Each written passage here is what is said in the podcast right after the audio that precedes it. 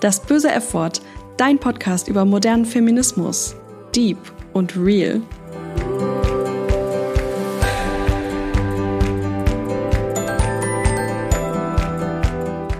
Hallo zusammen und herzlich willkommen bei einer neuen Folge von Das böse F-Wort. Ich freue mich, dass ihr wieder dabei seid.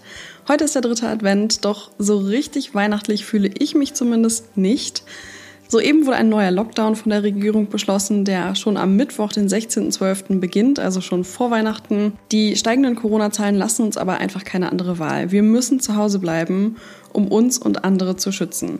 Das Virus macht ja schließlich keinen Unterschied, ob jetzt Weihnachtszeit ist oder nicht. Also müssen wir es uns zu Hause gemütlich machen.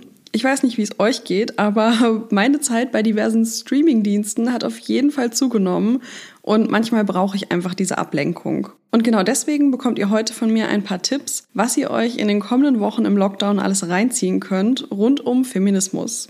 Die Serien und Filme, die ich euch gleich vorstelle, sind nicht nur Bildungsfernsehen, wie man es so schön sagt, sondern hauptsächlich Mainstream-Produktionen. Feminismus Fortgeschrittene lernen dabei vielleicht nicht super viel Neues, aber unterhaltsam kann es ja trotzdem sein.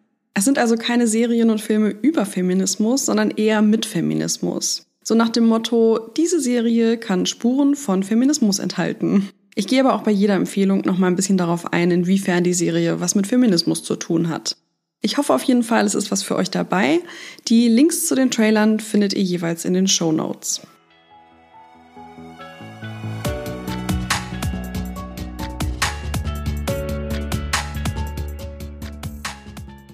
Meine erste Serienempfehlung heißt Girls. Girls ist eine US-amerikanische Comedy-Fernsehserie von und mit Lena Dunham, produziert vom Sender HBO.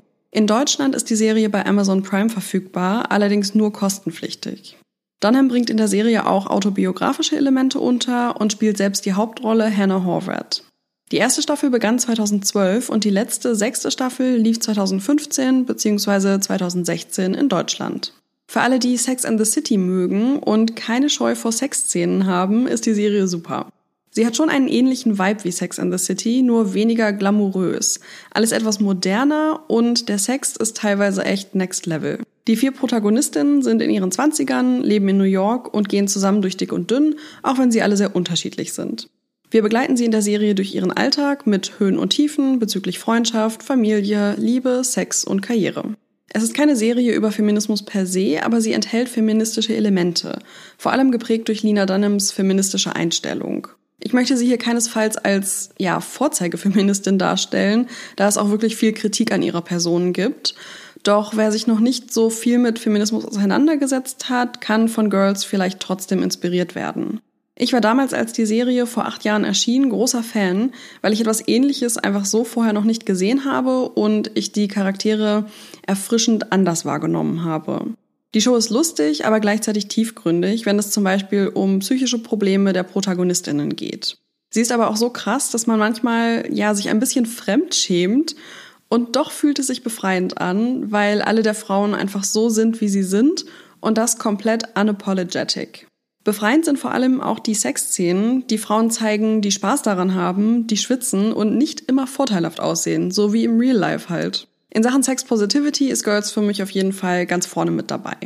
Der große feministische Kritikpunkt an der Serie ist allerdings, dass Diversity dort nicht wirklich eine große Rolle spielt. Man sieht vier ziemlich privilegierte New Yorkerinnen, die sich mit ihren White Girl Problems auseinandersetzen. Sorry, dass ich das jetzt so plump sagen muss. Ja, die Serie ist unterhaltsam. Ja, sie hat viele Dinge anders gemacht als Serien zuvor und hat wirklich gute Ansätze. Aber eine krasse Lehre bezüglich intersektionalem Feminismus sollte man hier nicht erwarten.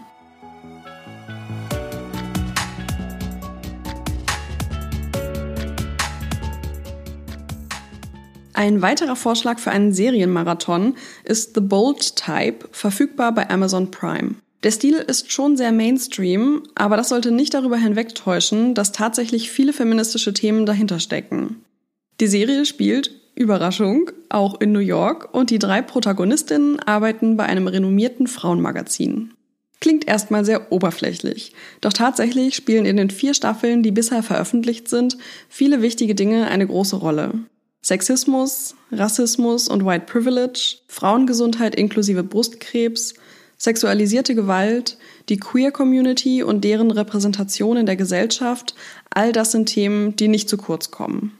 Natürlich geht es auch um die Freundschaft der drei Wahl-New Yorkerinnen, um Liebe und Drama in der Modewelt. Ich sage ja Mainstream. Doch ich meine Mainstream hier gar nicht abwertend, sondern eher im Sinne von zugänglich. Denn genau das ist die Serie. Sie funktioniert nach uns bekannten Seriendynamiken und verbindet Unterhaltung mit Emotionen. Das Charmante daran ist, dass sie feministische Themen so einer Zielgruppe näher bringt, die sich vielleicht nicht für eine explizit politische Serie entschieden hätten, weil das vielleicht einfach nicht ihrem Seriengeschmack entspricht.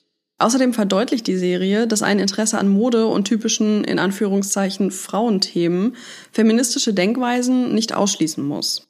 Mir hat die Kombination aus New York Glam und Feminismus auf jeden Fall gut gefallen und ich kann die Serie allen empfehlen, für die diese Kombination auch interessant klingt.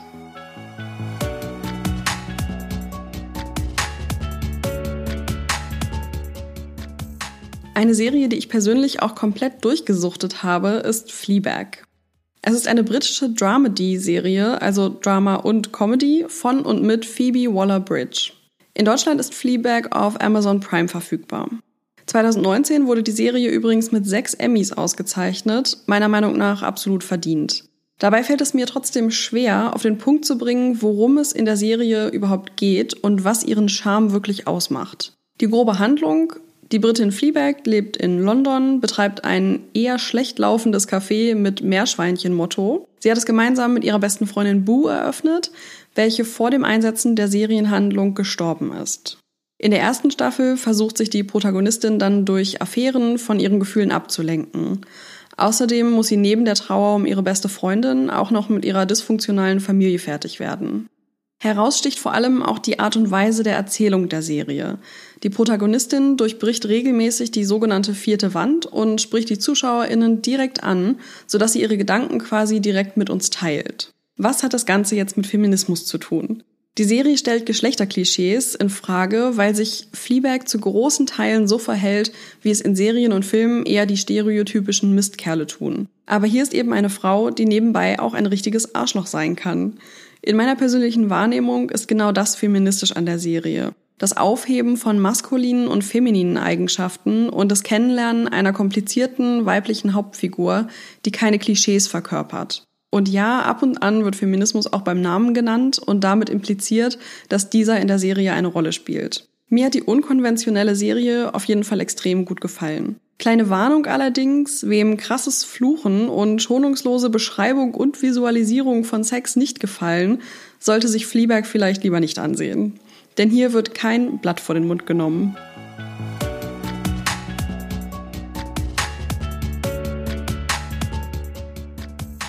Dear White People ist eine US-amerikanische Netflix-Serie, von der es aktuell drei Staffeln gibt.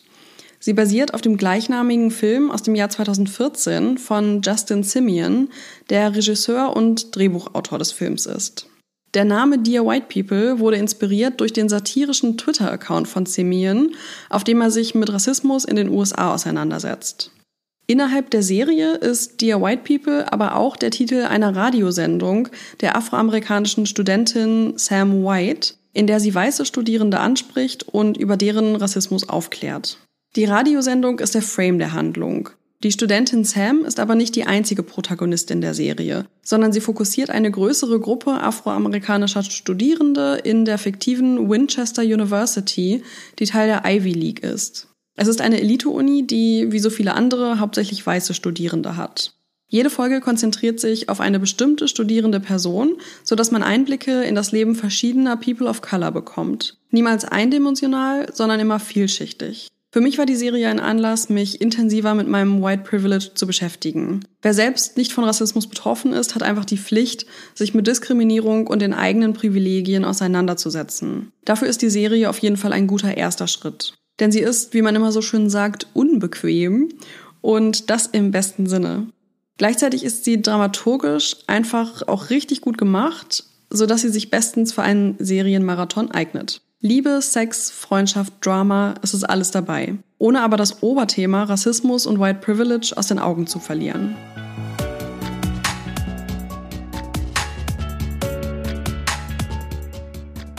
Die Serie Liebe und Anarchie könnt ihr bei Netflix schauen. Die Schwedin Sophie ist erfolgreiche Beraterin, wohlhabend, gut aussehend, lebt mit ihrem Mann und zwei Kindern in einem fancy Stadthaus in Stockholm.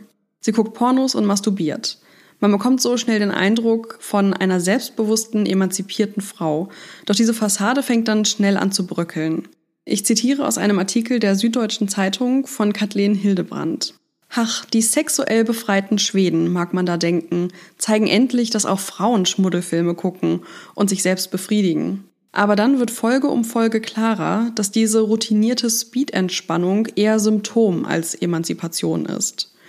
Oder, um nicht gleich zu pathologisieren, es ist Sophies einzige anarchische kleine Flucht aus dem urbanen Erfolgsleben mit ihrem Werbefilm Regisseurgatten, das bei näherem Hinsehen trotz aller Verfeinerung des Stils extrem angepasst ist. Hippe Wintermütze und Designermöbel hin oder her. Zitat Ende.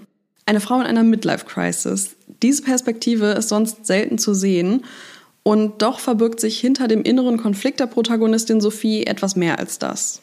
Ihr bisher sehr geordnetes Leben kommt aus den Fugen, als sie einen kleinen traditionellen Buchverlag bei dessen Umstrukturierung in Zeiten der Digitalisierung unterstützen soll.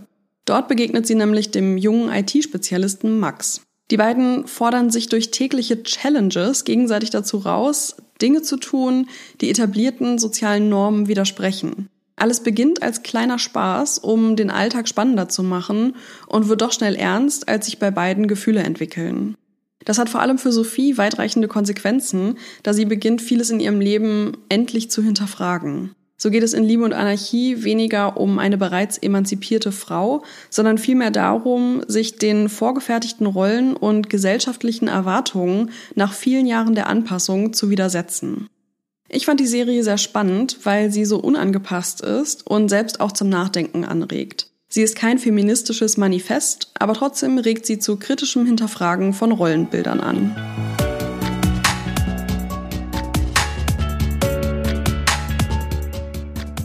Kommen wir jetzt zu ein paar Filmempfehlungen, die ich aber jeweils nur kurz vorstellen werde.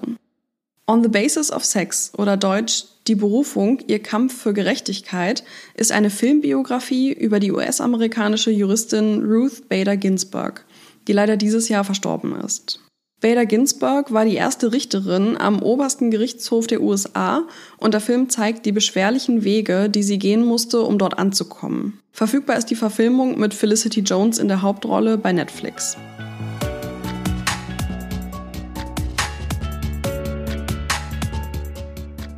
Suffragette Taten statt Worte. Dieser britische Film thematisiert die Anfänge der Frauenbewegung in Großbritannien im frühen 20. Jahrhundert. Der Film zeigt die Geschichte mutiger Suffragetten, die für das Wahlrecht und weitere Frauenrechte kämpften. Die Starbesetzung spricht eigentlich für sich. Carrie Mulligan, Helena Bonham Carter und Meryl Streep machen diesen emotionalen Film zum Highlight. Ihr könnt den Film auf Netflix schauen.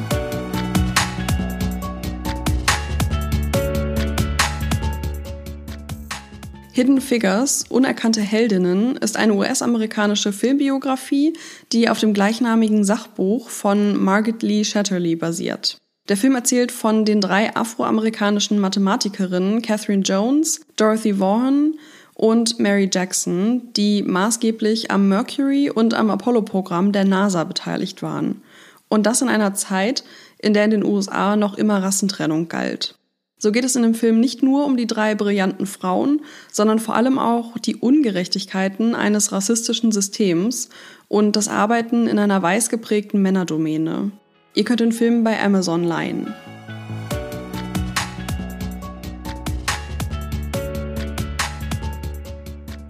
Bombshell ist die Verfilmung einer wahren Geschichte und ist bei Amazon Prime verfügbar. Es geht um die drei Frauen, die den berüchtigten Fox News-Chef Roger Ailes zu Fall bringen, indem sie ihre Erfahrungen mit sexualisierter Gewalt veröffentlichen. Über Jahre hatte er seine Machtposition systematisch ausgenutzt und Frauen sexuell belästigt und missbraucht. Sein Verhalten wurde trotz des Wissens vieler Mitarbeitenden aus Angst vor beruflichen Nachteilen toleriert. Die toxischen Machtstrukturen des Fernsehsenders wurden schließlich aufgedeckt. Der Film verdeutlicht dabei auch den Dominoeffekt, den es haben kann, wenn Frauen ihre Erlebnisse teilen. Denn nur so kam das MeToo-Movement überhaupt erst zustande.